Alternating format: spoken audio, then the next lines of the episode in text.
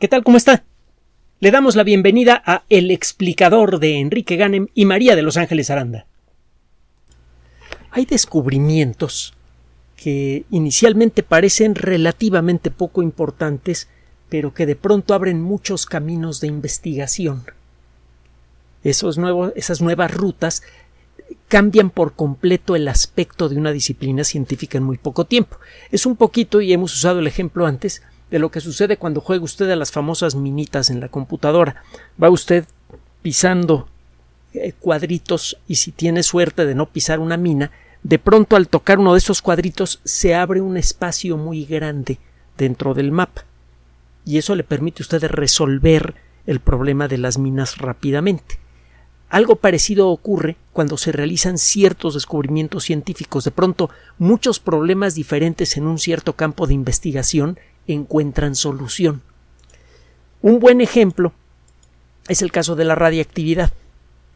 El fenómeno de la radiactividad fue descubierto por Henri Becquerel en 1896. hemos platicado en otras ocasiones de la historia de Becquerel, de um, eh, que, se sentía un poquito apachurrado porque eh, venía de una familia de científicos pues eh, de reconocido prestigio y él no había logrado algo que pudiera compararse a lo que habían hecho otros miembros de su familia.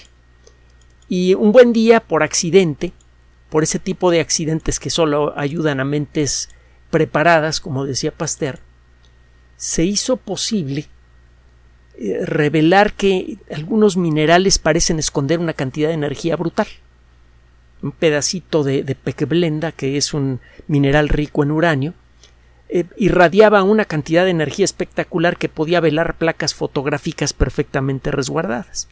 Como la pecblenda y sus contenidos debe ser tan antigua como la Tierra misma, y ya en aquella época se sabía que la Tierra era vieja, no se sabía que tanto, pero se sabía que era muy vieja, es claro que esa pecblenda había radiado esa cantidad de energía por muchísimo tiempo.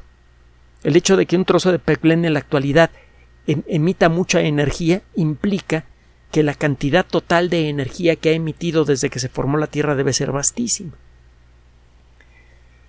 Al poco tiempo, otros físicos, por ejemplo Ernest Rutherford, que es un tipazo, hemos hablado muchas veces de él, altísimo, simpatiquísimo, con una voz muy potente, súper talentoso, excelente profesor, formador de muchos premios Nobel, eh, se puso a trabajar con la radiactividad y en muy poco tiempo y gracias al trabajo que se hizo sobre la radiactividad fue posible descubrir que los átomos están hechos de un núcleo con cargas eléctricas positivas y una nube de partículas eléctricas negativas a su alrededor. Fue posible descubrir también que eh, eh, la radiactividad es un fenómeno que generalmente ocurre cuando le pasa algo al núcleo de un átomo. Gracias a eso fue posible descubrir que ese algo puede cambiar la identidad del átomo y por primera vez en la historia pudimos hacer transmutación de elementos, convertir un elemento en otro con eh, cierta soltura. primero lo pudimos hacer y segundo lo pudimos empezar a hacer con soltura. Dentro de ciertos límites, el día en que de veras tengamos soltura en la construcción de elementos químicos, el, mundo va a cambiar de una manera verdaderamente increíble. Eh, eh, lo hemos dicho en otras ocasiones, usted va a poder crear el sistema perfecto de eh, reciclado de basura, por ejemplo. Bueno, otro día platicamos de, eso, porque lo que tenemos que contarle ahora está bien sabroso y está hasta, delicado para la física. Mire, el descubrimiento de la radiactividad entonces de pronto implicó avances importantes en la física, en la química y también en la astronomía.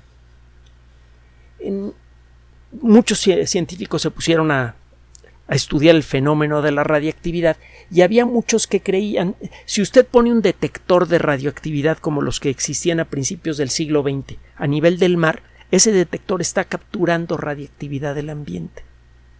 Esto ahora lo entendemos perfectamente. En cualquier trozo de roca, incluso en el mismo aire, hay átomos radioactivos. En el aire, por ejemplo, hay dióxido de carbono y uno de cada n átomos de carbono de uno de cada n átomos de carbono en moléculas de dióxido de carbono en la atmósfera es radioactivo, es carbono 14. Algunos de esos átomos de carbono 14 están reventando en este momento y cuando revientan arrojan partículas subatómicas y a eso le llamamos radiactividad. En, las, en los materiales del suelo hay muchos materiales radioactivos. Hay, para comenzar, uranio, pero hay otros minerales. Bueno, hay minerales que tienen otros elementos radioactivos. Por ejemplo, hay formas de, de sodio que son radioactivas. Hay eh, formas de potasio que son radioactivas y, por cierto, sirven eh, en mucho para calcular la edad de rocas muy antiguas. Eh, el caso es que la radiactividad es algo natural, es un fenómeno común. Ya entendemos por qué. Y muchos científicos pensaban que si usted tomaba un detector de radiactividad y medía la intensidad de la radiactividad a nivel del mar y luego hacía la misma medición en la punta de una montaña, usted debería ver que en la punta de la montaña hay menos radioactividad que a nivel del mar. En 1912, y como consecuencia de esta de esta perspectiva sobre, que, sobre la radiactividad, que todo el mundo pensaba que, que la, la única radiactividad natural viene del suelo, de los materiales de la Tierra. En 1912 le decía Víctor Hess, un investigador que ahora es muy eh, apreciado por eh, la gente que hace física de partículas, eh, se llevó tres detectores de radiactividad de alta calidad para los estándares de la época a una altura de 5.300 metros. En esto, hacerlo en cualquier época es delicado porque arriba de 3.000 metros cuesta mucho trabajo respirar. Pero bueno, el caso es que encontró un fenómeno completamente inesperado y muy claro. Al subir a 5.300 metros, la cantidad de radiactividad ambiental era cuatro veces superior a la que existe normalmente a nivel del mar. Exactamente lo opuesto a lo que todo mundo eh, creía en aquella época. Algunos dijeron, bueno, ¿sabes qué? Esa radiación viene del Sol. Ah, pues voy a hacer, voy a repetir mi experimento, pero durante un eclipse de Sol. El Sol está tapado por la Luna. La Luna debería bloquear fácilmente cualquier forma de radiactividad que viene del Sol. Si es cierto que la radiactividad excesiva que detecto viene del Sol durante un eclipse, pues no debería detectarla. Pues no, ahí está la radiactividad natural. Total que le fueron planteando una serie de explicaciones sobre la radiactividad natural este, que, pretendían defender la idea de que la radiactividad que detectamos a nivel del suelo es producida principalmente por los materiales de la Tierra y que esa radiactividad en cualquier caso si viene del espacio viene del Sol, no viene de más lejos. Eh, Hess hizo una serie de experimentos que involucraron incluso eh, hacer mediciones de radiactividad a alturas extremas, 9000 metros, cosas así, y logró demostrar que del espacio exterior, del fondo del cielo, de eso que se ve negro en el cielo, viene radiactividad. Y que si usted abandona la capa protectora de la atmósfera, esa radiactividad se hace más patente. A esta eh, forma de radiactividad eh, le llamaron los rayos cósmicos. Rayos, pues porque son cosas que se mueven en línea como un rayo de luz, por ejemplo, aunque se sabía ya en aquella época que la radiactividad no son rayos de luz, sino pedacitos de átomo. Y cósmicos, pues ya se imaginará por qué. En 1936 Hess recibió el Premio Nobel de Física, muy merecido. Y desde entonces el estudio de los rayos cósmicos se ha convertido en un tema de gran interés para la astronomía. Empezamos a entender ahora la, la naturaleza de muchos de esos rayos cósmicos. Para comenzar, muchas veces lo que llamamos rayos cósmicos son o protones sueltos, que se mueven a una velocidad de, con una energía enorme, o incluso núcleos de átomos, por ejemplo átomos de oxígeno, con una energía fabulosa muchas veces superior a la que se puede conseguir con los mejores aceleradores de partículas, incluyendo el famoso LHC. Algunas de esas partículas tienen una cantidad de energía verdaderamente brutal. Y eh, eh, la, la existencia de estos núcleos atómicos acelerados ah, con una energía brutal que venían del cielo, pues sugería que en el cielo ocurren fenómenos extremos. Por estas fechas ya eh, empezaba a quedar claro que las estrellas pueden llegar a reventar como supernovas.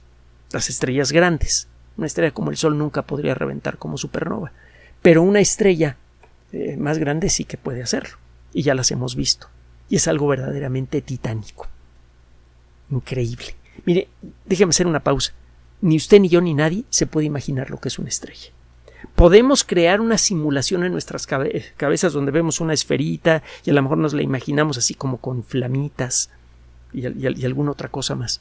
Pero ni podemos imaginar el brillo de una estrella estándar como el Sol, ni podemos imaginar la increíble violencia natural de lo que sucede en su superficie. Incluso una estrella subenana como el Sol es un monstruo que rebasa con mucho a la capacidad colectiva de la imaginación humana. No del intelecto, pero sí de la imaginación. Podemos entender al Sol, pero no podemos imaginarlo. Hay por ahí una película, a ver si alguno de ustedes se acuerda cuál, de unas personas que tienen que viajar al Sol porque supuestamente se está apagando y tienen que reactivarlo y cuando ya están muy cerca del Sol, el brillo apabullante del Sol los enloquece.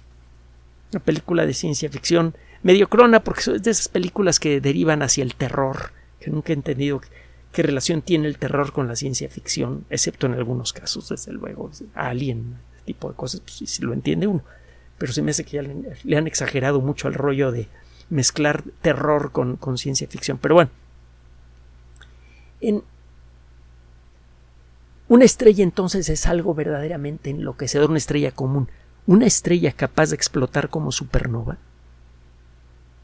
puede cauterizar un volumen de varias de más de un par de docenas de años luz de radio a su alrededor. Y un año luz nueve y medio millones de millones de kilómetros. Es algo verdaderamente brutal. Aquí en la Tierra hemos visto algunas supernovas relativamente cercanas. Está la del año 1006, que mm, explotó a 7500 años luz de distancia de nosotros, y el destello fue tan brutal que de un puntito luminoso salió una luz equivalente a la de la Luna en cuarto creciente. Imagínese eso. Se podía leer con la luz de una estrella. Los rayos cósmicos, el nombre por cierto lo inventó un físico del que tenemos que hablar también. Uno de, los grandes nombres del mundo de la física y que rara vez es mencionado fuera de ese ámbito, Robert Millikan hizo trabajos súper fundamentales sobre la naturaleza del electrón, una bola de cosas muy bonitas las que hizo Millikan. Pero bueno, él fue el que inventó el término rayos cósmicos, por lo que le, estoy diciendo. Eh, la, la historia de los viajes que se tuvieron que hacer a distintas partes del planeta para comprobar toda la teoría de que los rayos cósmicos vienen del cielo también tiene lo suyo. Eh, hubo, que hacer expediciones a lugares remotos para hacer mediciones de, la intensidad de los rayos cósmicos en distintos lugares para ver si era cierta la teoría de que vienen del cielo, etcétera, etcétera.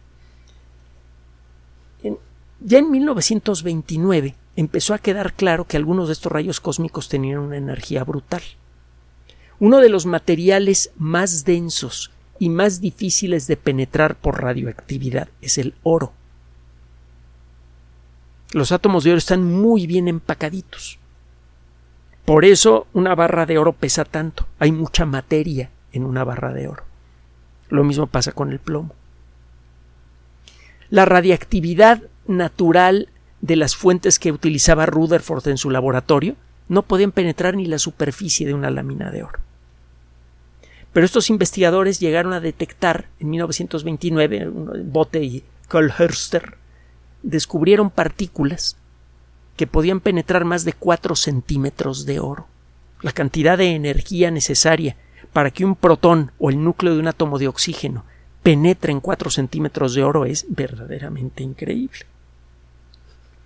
De entonces para acá se han eh, hecho muchos estudios con respecto a los rayos cósmicos, por ejemplo, su distribución, cuál es su energía promedio, cuál es eh, eh, su estructura, de qué están hechos los rayos cósmicos, la lista de experimentos que se han hecho sobre rayos cósmicos es enorme. y todavía ahora se les estudia mucho de muchas maneras diferentes. Un rayo cósmico puede producir eventos energéticos mucho más intensos que los que produce regularmente el mejor acelerador de partículas del mundo, y es por eso que allí hay detectores de rayos cósmicos para aprovechar algún rayo cósmico que logre penetrar hasta el LHC, por ejemplo. Y también para evitar que los rayos cósmicos que caen en los detectores engañen a los detectores. Entonces, eh, le, cuento todo esto porque uno de los. Eh, el primer detector de toda la serie de docenas de detectores que había de distintos tipos en todo el LHC, el primer detector que funcionó en el proyecto mundial del LHC fue mexicano. Eh, México participó, entre otras cosas, con un detector de rayos cósmicos hecho en la Universidad de Puebla. Bien, porque estamos hablando de rayos cósmicos, por la nota del día de hoy. Los rayos cósmicos han sido eh, estudiados desde entonces de muchas maneras diferentes porque a final de cuentas son pedacitos de materia que vienen, que vienen de lugares extraordinariamente remotos. Cuando usted pesca un rayo cósmico, cuando logra estudiar un rayo cósmico, usted está tomando un pedacito probablemente de lo que fue el cuerpo de una estrella que detonó como supernova, por ejemplo. Es algo realmente extraordinario, superpoderoso, increíble. Está usted tocando a una estrella en el sentido más físico, directo, literal posible. Entonces, por un lado, el estudio de los rayos cósmicos tiene ese encanto, y ese, y ese valor intelectual. Y por otro lado, hemos detectado algunos rayos cósmicos que tienen una cantidad de energía verdaderamente imponente. Mire, el núcleo de un átomo típicamente mide como la diez milésima parte del diámetro de un átomo. Un átomo mide una diez millonésima de milímetro y el núcleo es como diez mil veces más pequeño. Es muy, muy, muy chico. Eso significa que el número total de átomos que pueden existir en una pelota de béisbol es vastísimo. No sé siquiera si existen un nombre para esa cantidad.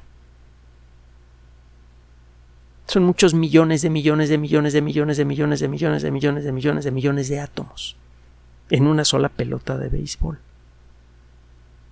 Imagínese usted una partícula que tiene la misma energía que una pelota de, béisbol que ha sido aventada por eh, uno de los mejores eh, pitchers del mundo. A una velocidad, sé yo, de unos 100 kilómetros por hora, una cosa así. Estamos hablando de una esfera que tiene muchos millones de millones de millones de millones de millones de millones de millones de átomos y toda esa energía de movimiento que lleva esa pelota de béisbol se concentra en una sola partícula. Esta partícula fue detectada el 15 de octubre de 1991 en los Estados Unidos. No se ha observado una partícula más potente desde entonces. Le llaman en inglés el Oh my God particle. La partícula, válgame Dios. Porque eso fue lo que dijeron los físicos cuando vieron los datos del detector. A lo mejor dijeron otras cosas menos edificantes, pero como tienden a cuidar su imagen pública, los científicos seguramente le cambiaron el texto a lo que realmente salió de sus bocas cuando vieron, vieron, vieron eso. Es esa energía es como 40 millones de veces mayor que la que ha sido posible generar para partículas subatómicas en, el LHC, que es el acelerador más grande que hemos construido. Por eso a los físicos les interesa tanto detectar rayos cósmicos, porque eh, en, lugar de tener que construir un acelerador de partículas del tamaño del sistema solar para obtener partículas subatómicas de ultra alta energía y ver cómo se comportan, si tienen suerte un día una de esas partículas peguen sus detectores y pueden aprender en un ratito lo que les habría tomado décadas tratar de averiguar por otro camino. Recuerde que en los aceleradores de partículas usted hace chocar partículas subatómicas con una energía brutal con la intención, entre otras cosas, de que se derritan, se deshagan esas partículas en partículas más pequeñas. Estamos buscando cuáles son las partículas verdaderamente fundamentales del universo, aquellas que no se pueden deshacer en cosas más pequeñas. Una forma de hacerlo, la forma más directa es esa, precisamente, hacer chocar dos partículas con energía bestial. El hacer chocar partículas, el, eh, conseguir un choque 40 millones de veces más intenso que los mejores que se han conseguido con los aceleradores de partículas es un sueño para los físicos. Con eso podrían comprobar si las partículas que ellos creen fundamentales realmente son fundamentales o se deshacen si la energía de la colisión es suficientemente grande y aparecen otras partículas aún más fundamentales. Parece que no, pero pues es parte del rollo, ¿no? Estas partículas de ultra alta energía, los rayos cósmicos de alta energía, son un campo de investigación aparte. Sabemos que solamente los fenómenos más extraordinarios del universo pueden producir partículas así. Vaya, ni siquiera la explosión de una supernova puede arrojar a un miserable protón con esa energía. No puede ser una explosión de supernova, tiene que ser algo peor. Probablemente el entorno super torturado, el entorno magnético y, gravitacional super torturado que existe alrededor de un pozo negro gigante. No de cualquier pozo negro, uno de veras grandote. Como mínimo, así bajita la mano, como el que hay en el centro de nuestra galaxia, que ya hemos platicado recientemente, que es un pozo negro de cuatro y medio millones de masas solares. Conocemos pozos negros mucho más grandes. Esos teóricamente podrían producir partículas así. existe una serie de, razonamientos sobre cuál es la máxima energía que puede tener un rayo cósmico. Recuerdo que un rayo cósmico pues, es una partícula que puede ser un protoncito o un grumo de ellos, un núcleo atómico que viaja a gran velocidad por el espacio. ¿Cuál es la energía máxima que podría llevar una de estas partículas? Hay un cálculo que fue propuesto por primera vez, una idea que fue propuesta por primera vez en la década de los sesentas tres investigadores diferentes propusieron la misma idea al mismo tiempo y es por esto que este, este rollo lleva su nombre. Se llama el límite de Greisen, Satsepkin, Satsepin perdón, y Kuzmin. Son los tres investigadores que cada uno por su cuenta se echaron números y dijeron, oye, es que un protón no se puede mover a la velocidad que se le antoje por el espacio.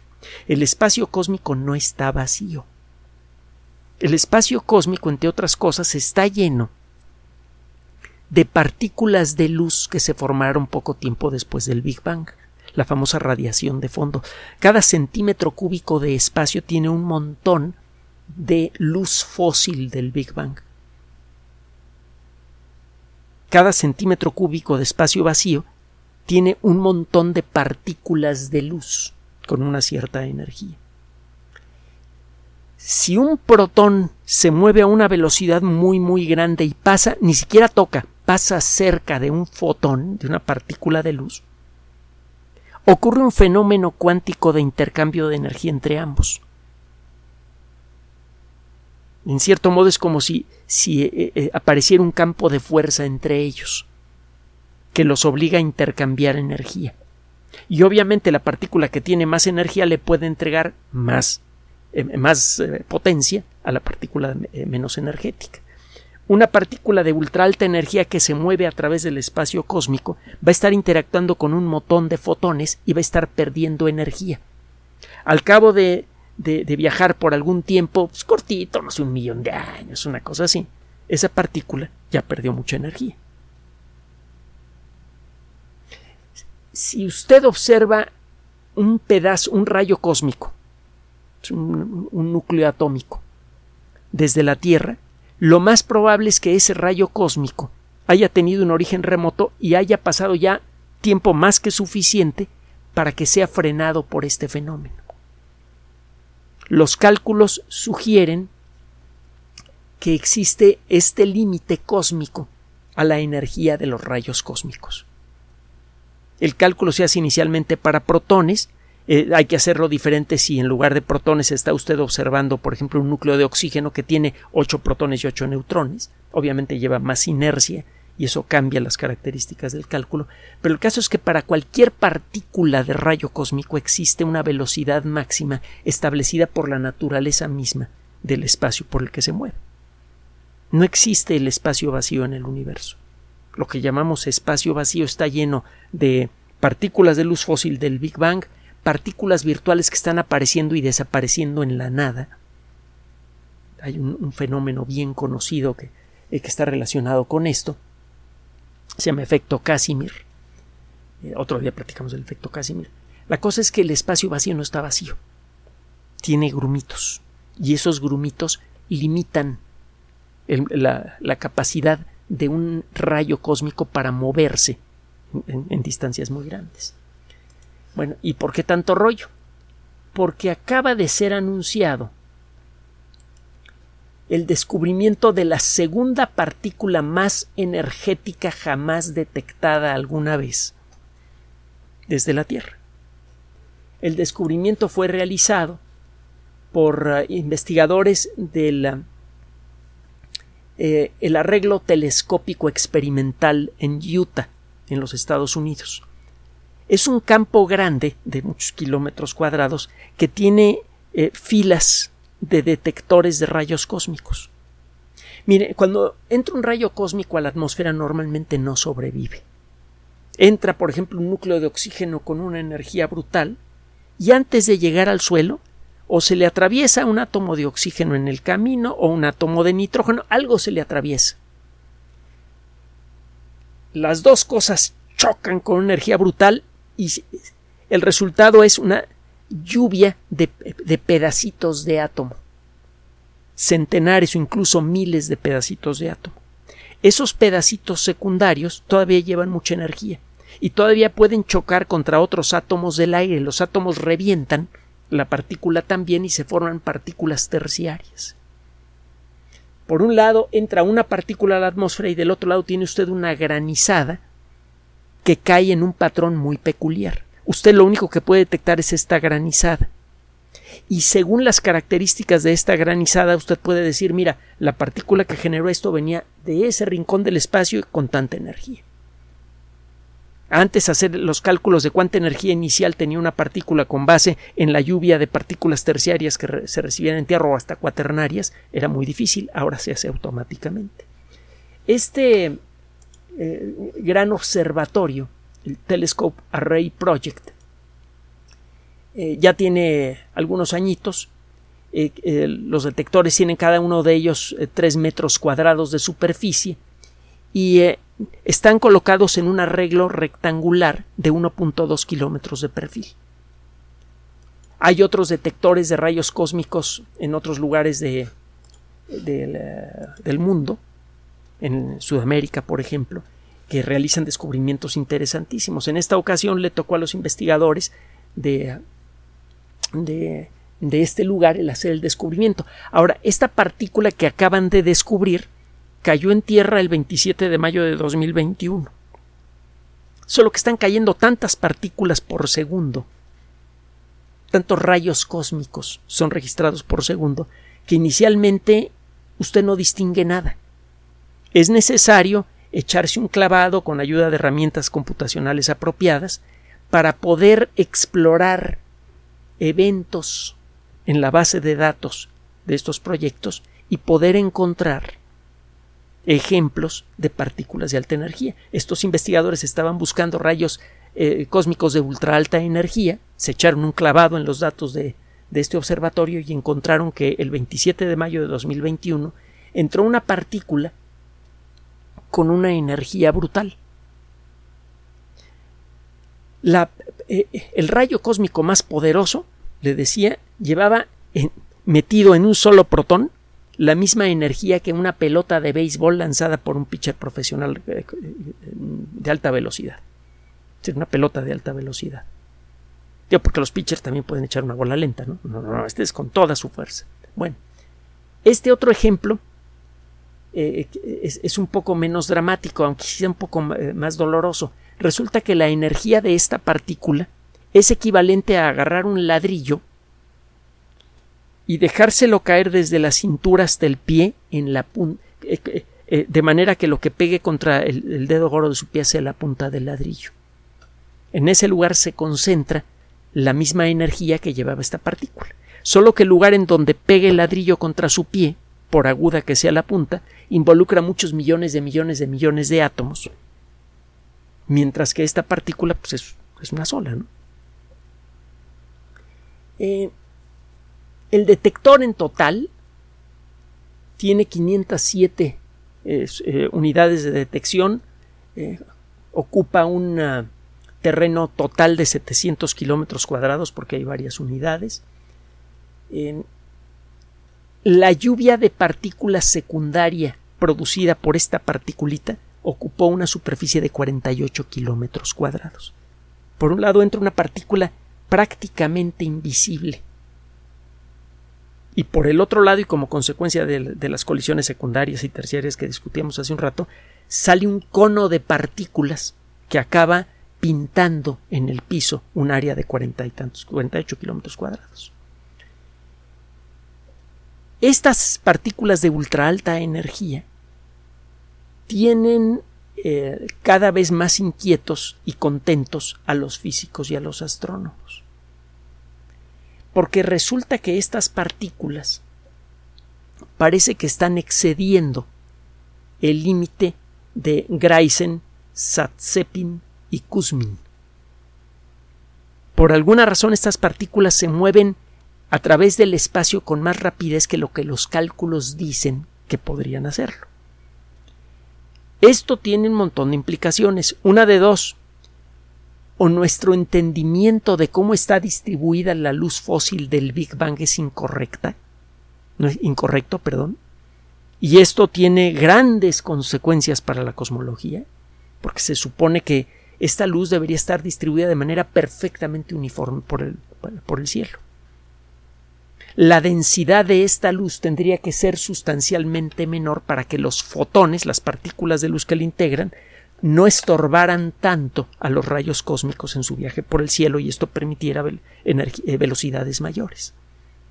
Entonces, o hay un error en nuestro estimado de qué onda con la radiación de fondo, cuánta radiación de fondo se generó, cuánta luz fósil del Big Bang se generó, probablemente estas partículas iniciaron su viaje con una energía muchas veces mayor que la que estamos detectando ahora. Si eso es cierto, ni siquiera los pozos negros más poderosos que, que tienen a su alrededor las circunstancias más extremas conocidas del universo podrían producir esas partículas. Entonces, ¿qué demonios está produciendo estas partículas? Cuando usted le pregunta esto a los expertos de este equipo, simplemente se quedan callados, no lo saben. Pero existen varias alternativas.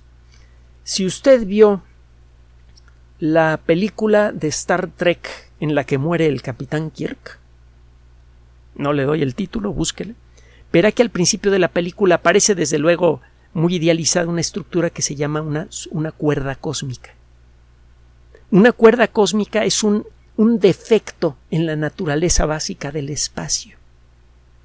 Cuando usted deja caer una pelota de boliche en el agua, en una piscina, se forman ondas de choque que viajan por el cuerpo del agua. Hay zonas dentro del agua que se hacen más densas de lo normal y usted puede verlo desde la superficie si el sol tiene el ángulo correcto. Usted ve como una, eh, una especie de ondita que deja una sombra en el fondo del agua y que se aleja radialmente del lugar en donde cayó la pelota. Bueno, en cierto modo, una, cuerda cósmica sería algo parecido.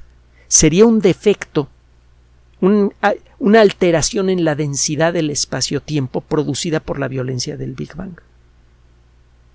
Este fenómeno ultraviolento podría literalmente partir en dos a una estrella sin mucho problema. No se sabe si estas cuerdas cósmicas son reales o no porque no se ha encontrado evidencia de su existencia. algunos cálculos sugieren que deberían existir, pero no hay forma de probar si los cálculos son correctos o no. Entonces, los físicos se, quedan eh, al observar este tipo de superpartículas de ultra alta energía que vienen del cielo, se quedan con una, eh, un problema delicioso y profundo. O aceptan que no entienden tan bien como creían lo que pasó durante el Big Bang, y eso tendría consecuencias grandísimas para la cosmología y desconocidas. No sabemos qué, nueva forma tomaría la cosmología si, si, esto fuera cierto. Y por otro lado, si la cosmología es, correcta y nuestro entendimiento del Big Bang es correcto y la densidad de, de partículas de luz fósil del Big Bang es correcta, entonces la existencia de estas partículas de ultra alta energía exige la existencia de fenómenos muchos millones de veces más poderosos que los más poderosos que hemos observado en el universo hasta ahora, que son verdaderamente imponentes. Este descubrimiento entonces está abriendo la puerta para nuevas perspectivas para la física, perspectivas que podrían revelar aspectos muy profundos de la naturaleza misma del espacio. Gracias por su atención. Además de nuestro sitio electrónico www.alexplicador.net, por sugerencia suya tenemos abierto un espacio en Patreon, el explicador Enrique Ganem, y en PayPal, el explicador patrocinio por los que gracias a su apoyo sostenemos este espacio. Puede usted descargar gratuitamente estos audios en formato MP3 en Spotify y en iTunes como El Explicador sitio oficial y en SoundCloud como El Explicador y con formato de video en YouTube en El Explicador sitio oficial.